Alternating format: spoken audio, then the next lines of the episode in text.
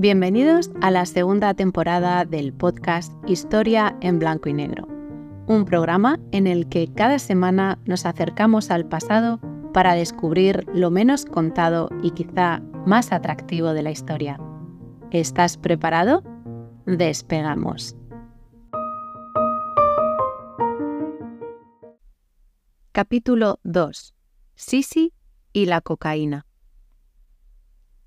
Isabel de Baviera, la princesa que se convirtió en emperatriz de Austria, ha llegado a nuestras vidas a través de las películas plagadas de romanticismo protagonizadas por Romy Schneider.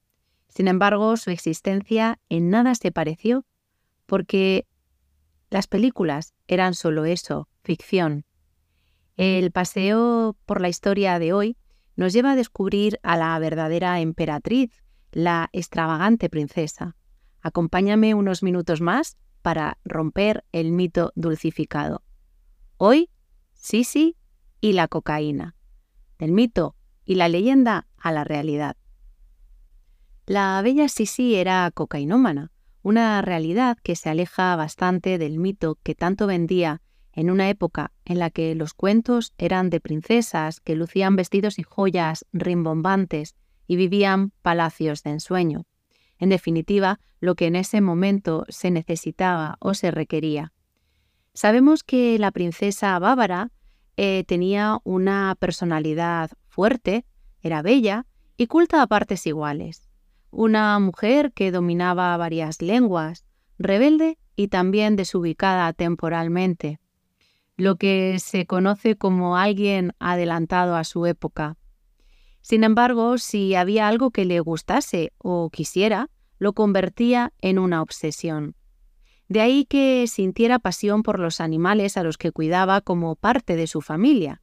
Adoraba a los perros, a los caballos e incluso a los papagayos, que vivían felices por los castillos con ella.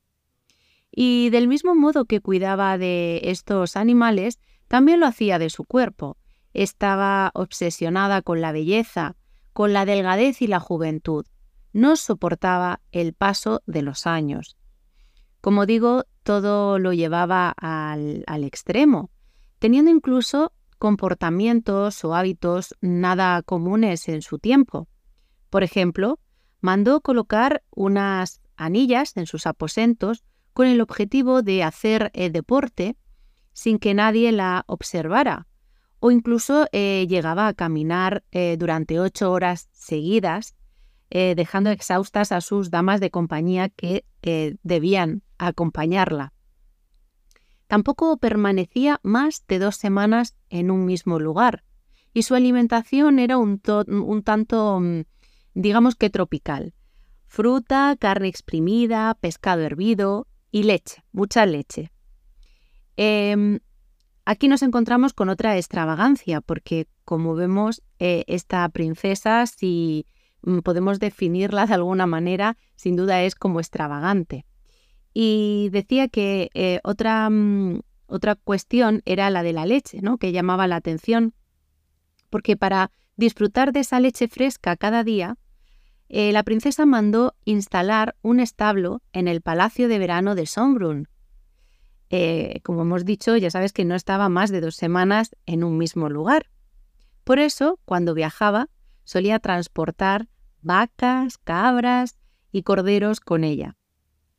Eh, si imaginas la escena, te echarás las manos a la cabeza o abrirás los ojos como un búho. Pues teniendo ahora en la imaginación eh, la idea bastante alejada del romanticismo cinematográfico que nos ha llegado sobre Sisi, te contaré la relación de Sisi con la cocaína. La vida que conocemos de esta princesa mm, no es del todo cierta. Es verdad que se casó con el emperador Francisco José, pero no enamorada, ni ella de él ni viceversa. Con el tiempo llegaron a tenerse cierto cariño. Pues sí, pero su matrimonio fue un fracaso, como todos los de sus homónimos en la época. Lo que, unido a la asfixiante vida de la corte de Viena, pues la llevó a padecer mm, depresiones eh, bastante fuertes.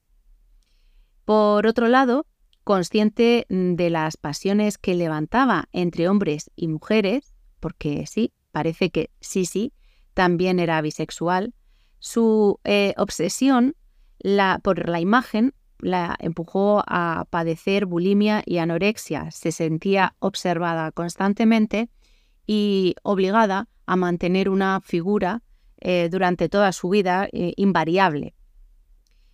Mm, eh, toda esta situación la empuja a caer en un abismo del que nunca salió, aunque su muerte nunca, o sea, nada tuvo que ver con la cocaína, porque ella murió asesinada. El peso pero el de la báscula, no de la corona, se convirtió en una obsesión para ella. Incluso, en cierto modo, llegó a odiar a, los, hijos porque la habían hecho engordar en los embarazos. Se propuso no superar los 50 kilos y su vida se convirtió en una pesadilla. Inventó dietas extremas, casi más extravagantes que ella misma que incluían sangre de buey o prescindir de frutas y verduras. Y la práctica del deporte eh, fue de manera compulsiva. En el momento en el que su rostro evidenció el paso del tiempo, es decir, dibujó alguna arruga en su cara, prohibió que se la volviera a, fotografiar.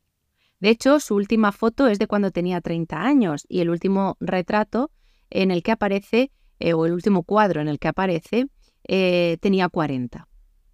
Más tarde, mm, salvo sus doncellas, nadie volvió a ver su rostro, porque lo ocultaba tras un velo, un abanico o un paraguas. Y esto eh, cabe destacar que no fue la única, porque una coetánea suya, la condesa de Castiglione, sufrió del mismo mal.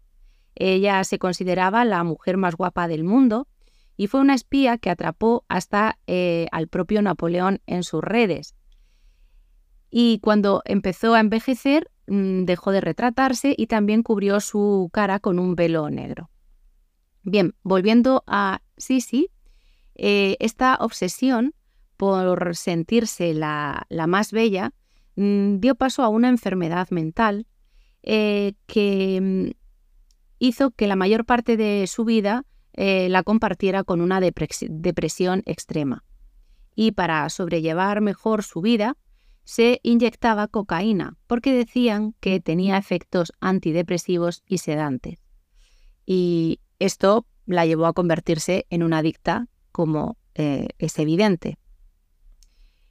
Bien, pues ahora te invito a añadir a esa imagen de antes de los viajes con todos los animales cargada la de el neceser con la cocaína y su jeringuilla.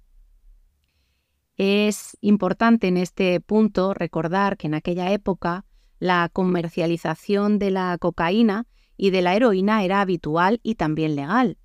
Y hasta bien entrado el siglo XX eh, se anunciaba en prensa estas, estas drogas. Te pongo unos ejemplos.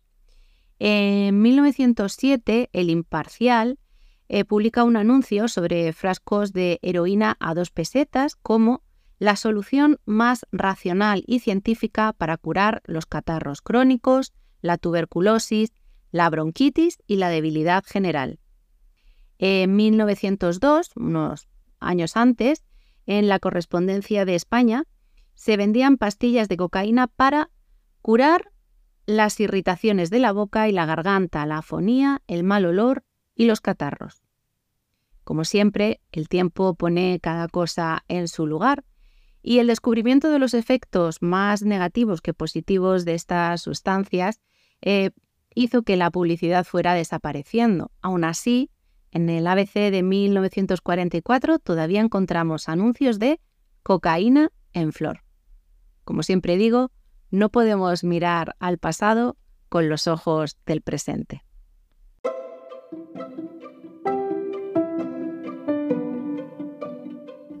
Te espero la próxima semana para dar un nuevo paseo por el pasado. Mientras tanto, disfruta del presente. No olvides suscribirte al canal y regalarme un like si te ha gustado.